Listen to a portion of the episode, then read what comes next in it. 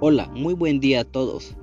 Les habla con mucho cariño su amigo o hermano Gustavo Ángel Cigarrero Morales, estudiante de la Universidad UTIN de Izúcar de Matamoros.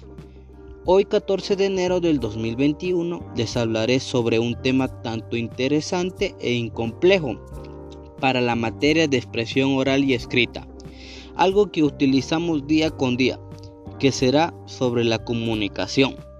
La comunicación es la acción de comunicar o comunicarse. Se entiende como el proceso por el que se transmite y recibe una información consciente de intercambiarse entre dos o más participantes con el fin de recibir información u opiniones distintas o transmitirlas.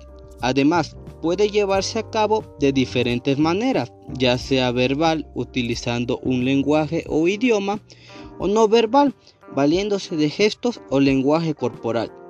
Existen diferentes opiniones de diferentes autores sobre la comunicación. Entre ellos está María del Socorro Fonseca, que en el año 2000 propuso que la comunicación es llegar a compartir algo de nosotros mismos. Es una cualidad racional y emocional específica del hombre, que surge la necesidad de ponerse en contacto con los demás intercambiando ideas que adquieran sentido o significación. Después, en el año 2006, Adalberto Chiavetano nos dice que es un proceso de pasar información y comprensión de una persona a otra. Por lo tanto, toda comunicación influye por lo menos a dos personas, que es el que envía el mensaje y el que lo recibe. Asimismo, en el 2000 16, Fernando González dijo que la comunicación es un proceso de integración social a través de signos y sistemas de signos que surge como producto de la actividad humana. Los hombres en el proceso de comunicación expresan sus necesidades, aspiraciones, criterios y emociones. Este proceso cuenta con distintos elementos, que los más destacados son el emisor, es el que transmite el mensaje, el receptor es el que recibe el mensaje.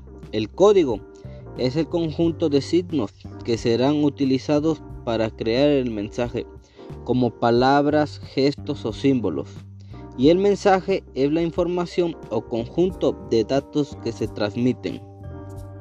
Y no olvidemos que la importancia de este contexto es la mejora de la compatibilidad de la organización y su adaptación a los cambios del entorno y facilita en lograr los objetivos y metas establecidas. A mi parecer, el fracaso de la comunicación está en la forma que se utiliza, ya que muchas veces utilizamos unos términos que el otro no entiende, o al hablar enojado, gritando o insultando, por esa razón debemos mejorar y observar la forma de decir las cosas. Pero en fin, espero les haya gustado esta pequeña información. Por hoy es todo. Gracias y adiós.